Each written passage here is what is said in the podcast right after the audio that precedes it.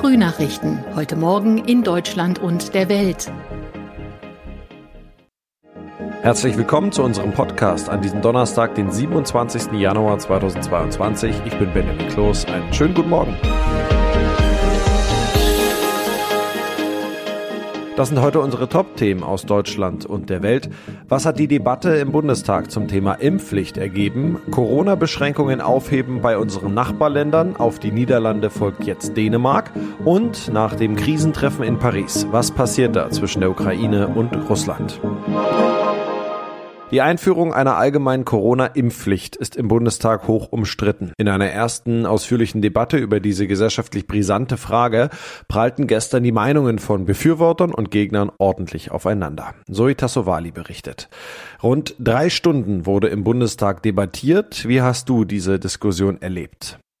Ja, sie war schon sehr emotional, sehr, sehr leidenschaftlich, ist aber auch kein Wunder, denn bei diesem Thema und so vielen unterschiedlichen Meinungen kann es hitzig werden.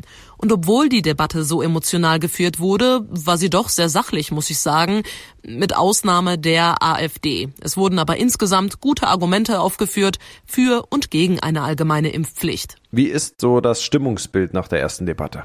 Hätte ich eine Strichliste geführt, dann würde ich schon sagen, dass sehr viele für eine Impfpflicht sind, egal welche Art.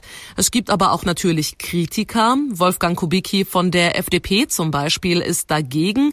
Er selbst hat sich zwar impfen lassen, hält aber eine Pflicht, vor allem verfassungsrechtlich, für maximal schwierig. AfD-Fraktionschefin Alice Weidel beschreibt eine Impfpflicht als die Impfpflicht ist ein autoritärer Amoklauf. Gut, also es gab und gibt viel Diskussionsbedarf. Und was sagt die Union zu dem Ganzen? Na, die hält sich aktuell noch zurück, will einen eigenen Vorschlag ausarbeiten, will sich aber auch nicht so recht in die Karten schauen lassen. Im Bundestag ging es jetzt erstmal auf Konfrontationskurs. Die Union kritisierte die Ampel dafür, dass sie keinen Gesetzentwurf für eine Impfpflicht vorgelegt hat. Die Ampel ist in der Frage der Impfpflicht führungs- und orientierungslos sagte Unionsfraktionsvize Lindholz. Der CDU-Abgeordnete Tino Sorge warf Gesundheitsminister Lauterbach sogar ein Versteckspiel vor. Ja, Lauterbach ist für eine Impfpflicht, das hat er ja schon mehrmals betont, er hat auch gestern im Bundestag gesprochen, fast als letzter. Wie hat er auf die Debatte reagiert? Er hat sich erstmal bedankt für die sachliche Debatte, konnte es aber nicht sein lassen, mehrmals zu erwähnen, dass keine Impfpflicht keine Lösung ist. Und Lauterbach hat die Chance genutzt, die AfD zurechtzuweisen. Die Freiheit gewinnen wir durch die Impfung zurück. Es ist das Virus, was uns belagert. Die AfD hatte ja unter anderem behauptet, dass eine Impfpflicht den Menschen die Freiheit rauben würde. Zum 1. Februar will Dänemark fast alle Corona-Beschränkungen aufheben. Ab kommendem Dienstag müssen die Dänen an den meisten Orten keine Masken mehr tragen oder Impfnachweise zeigen. Das sagte die dänische Ministerpräsidentin Mette Frederiksen in Kopenhagen. Sigrid Harms berichtet aus Skandinavien. Die Dänen heben die Corona-Beschränkungen auf. Was heißt das in der Praxis genau? Ja, das heißt, dass man in Dänemark ab Dienstag wieder normal leben kann. Wir haben eine gute Nachricht. Wir können die letzten Corona-Beschränkungen aufheben sagte Ministerpräsidentin Mette Frederiksen. Man muss also keinen Mundschutz mehr tragen und auch keinen Corona-Pass mehr vorzeigen, wenn man ins Restaurant oder ins Museum will. Die Diskos und Clubs können wieder öffnen und die Festivals und die großen Sportveranstaltungen können wieder stattfinden. Nur der obligatorische Test vor der Einreise, der bleibt bestehen. Aber sehen die Ansteckungszahlen in Dänemark denn so gut aus? Nein, ganz im Gegenteil. Seit Wochen gibt es rekord viele Neuansteckungen. Gestern lag die Zahl bei 47.000 und die Regierung geht davon aus, dass sie in den nächsten Wochen noch weiter steigen wird. Aber das macht sie nicht nervös. Gesundheitsminister Heunicke sagte, es gibt zwei Gründe, warum Dänemark nun öffnet. Der eine ist, dass Omikron nicht zu einem schweren Krankheitsverlauf führt und der andere ist, dass so viele Dänen geimpft sind und deshalb ein großer Schutz in der Bevölkerung vor einer ernsthaften Erkrankung besteht. Mette Fredriksen bezeichnete die Impfquote als Superwaffe. Es ist ja nicht das erste Mal, dass Dänemark so vorprescht. Nein, Dänemark war eines der ersten Länder, die vor zwei Jahren einen Lockdown angeordnet und die Schulen geschlossen haben. Und ich kann mich erinnern, wie nervös uns das hier in Norwegen gemacht hat. Wir wollten nämlich auch einen Lockdown. Und dann war Dänemark das erste Land, das kein AstraZeneca mehr verabreichen wollte, wegen der Nebenwirkungen, und das dann einen Corona-Pass eingeführt hat. Und schließlich waren die Dänen auch die ersten, die im August den Sieg über die Pandemie gefeiert haben, was sich ja dann als verfrüht herausgestellt hat. Also hoffen wir mal, dass sie diesmal recht haben. Bei den Verhandlungen zur Lösung des Ukraine-Konflikts haben sich die Konfliktparteien in Paris erstmals seit Ende 2019 auf eine gemeinsame Erklärung und ein Bekenntnis zu der 2020 vereinbarten Waffenruhe verständigt. Man unterstütze die bedingungslose Einhaltung des Waffenstillstands, hieß es nach den Beratungen von Russland und der Ukraine unter der Moderation von Deutschland und Frankreich im sogenannten Normandie-Format. Russland rief die Regierung in Kiew zum Dialog mit den Kräften im Krisengebiet auf. Ulf Mauder berichtet aus Moskau. Einen Durchbruch hat in Paris niemand erwartet, aber es waren die ersten direkten Krisengespräche zwischen russischen und ukrainischen Spitzenbeamten seit langem. Und sie dauerten mit achteinhalb Stunden mehr als doppelt so lang wie geplant. Zeit, um Meinungsverschiedenheiten zum Friedensplan für die Ostukraine auszutauschen. Vor allem sollen sich die Konfliktparteien nun zwei Wochen Zeit nehmen, um ihre Vorstellungen über die Zukunft und den rechtlichen Status für den Donbass Europas festzulegen. Im Gespräch sind etwa Autonomierechte. Erst dann, so hieß es in Paris, könne es auch einen neuen Ukraine-Gipfel geben. In unserem Tipp des Tages geht es heute um das Thema, welches uns alle schon seit zwei Jahren beschäftigt. Denn genau zwei Jahre hält uns das Coronavirus in Deutschland in Atem. Und statt dass es besser wird, erleben wir gerade die Omikron-Welle mit den höchsten Infektionszahlen der Pandemie jemals. Was hilft gegen Pandemiemüdigkeit? Oder einfach gesagt, wie hält man das noch alles weiter durch? Ronny Thorau mit ein paar Tipps. Was hilft gegen Pandemiemüdigkeit? Ja, wenn man uns vor zwei Jahren gesagt hätte, das ist in zwei Jahren immer noch nicht vorbei, dann hätten wir, glaube ich, die Anfangsphase nicht so gut durchgestanden. Und jetzt, wo wir wissen, dass es ein Marathon ist, hilft vielleicht ein Tipp von Ex-Zehnkämpfer Frank Busemann.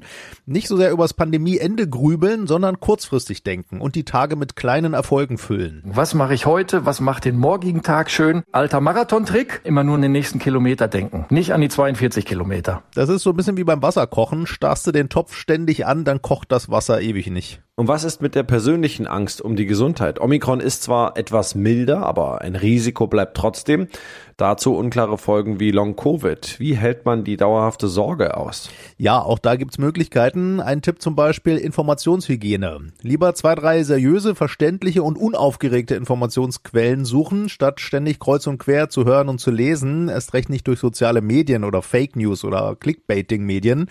Und zweiter Tipp, bei neuen beunruhigenden Nachrichten immer erstmal ein Stück zurücktreten und in Ruhe überlegen, was heißt das für mich ganz persönlich, für mein Verhalten, um mich und andere zu schützen, das dann anpassen und ansonsten aber eher wieder ablenken. Ja, guter Punkt. Womit kann man sich denn ablenken? Ja, Psychologen raten da zum Beispiel Dinge tun, von denen man weiß, dass sie einem gut tun oder einem auch jetzt schon in der Pandemie gut getan haben. Ist bei mir zum Beispiel spazieren gehen oder joggen mit dem Batman-Soundtrack von Hans Zimmer. Holt mich zuverlässig aus jedem Tief. Und noch ein Tipp von Zehnkämpfer Frank Busemann. Man kann sich auch ein bisschen auf das Gefühl nach der Pandemie freuen. So blöd das jetzt auch klingen mag. Wer hoch erhobenen Hauptes durch diese Krise geht und seine Lehren draus zieht, der wird in zwei, drei, vier, fünf Jahren sagen, Corona hat mich sogar nach vorne gebracht. Geht ja vielleicht jetzt schon vielen so, dieses Gefühl, mein Gott, was wir die zwei Jahre durchlebt, aber eben auch gemeistert haben. Das könnte nach der Pandemie noch stärker werden, das Gefühl.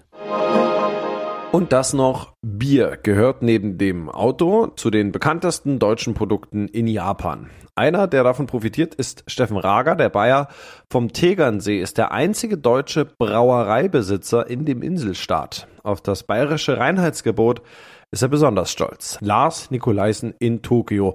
Was verschlägt einen bayerischen Bierbrauer denn ins ferne Japan? Ja, Mitte der 90er Jahre hatte es hier in Japan einen regelrechten Boom an kleineren Brauereien gegeben. Um die Wirtschaft anzukurbeln, hatte die Regierung nämlich die Gründung solcher Brauereien erleichtert. Und so ließen sich manch reiche Japaner solche Anlagen liefern, bevorzugt aus Deutschland.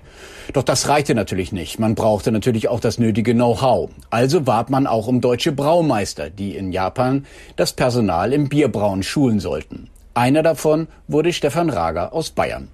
Später heiratete der Mann vom Tegernsee eine Japanerin und baute sich am Fuji eine eigene kleine Brauerei auf. Geht denn das in Japan, deutsches Bierbrauen? Oh, das geht offenbar sogar sehr gut, denn laut Raga gibt es in ganz Japan nirgendwo besseres Wasser zum Bierbrauen als hier am Heiligenberg Fuji.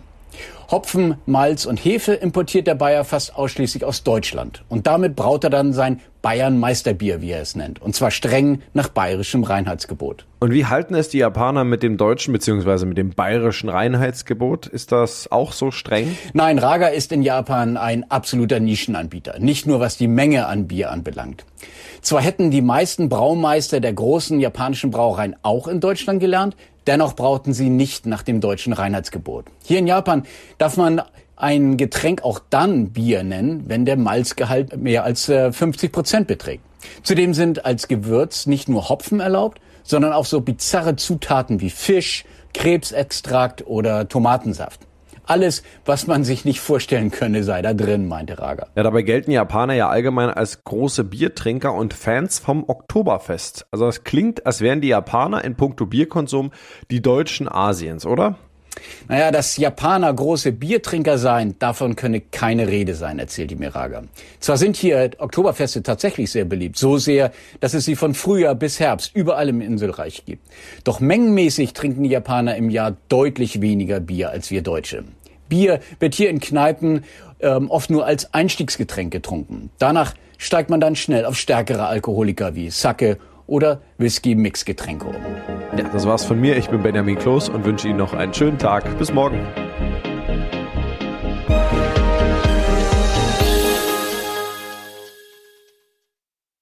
Das waren die Frühnachrichten. Mehr Infos und unsere lokalen Top-Themen auf aachenerzeitung.de und aachenernachrichten.de.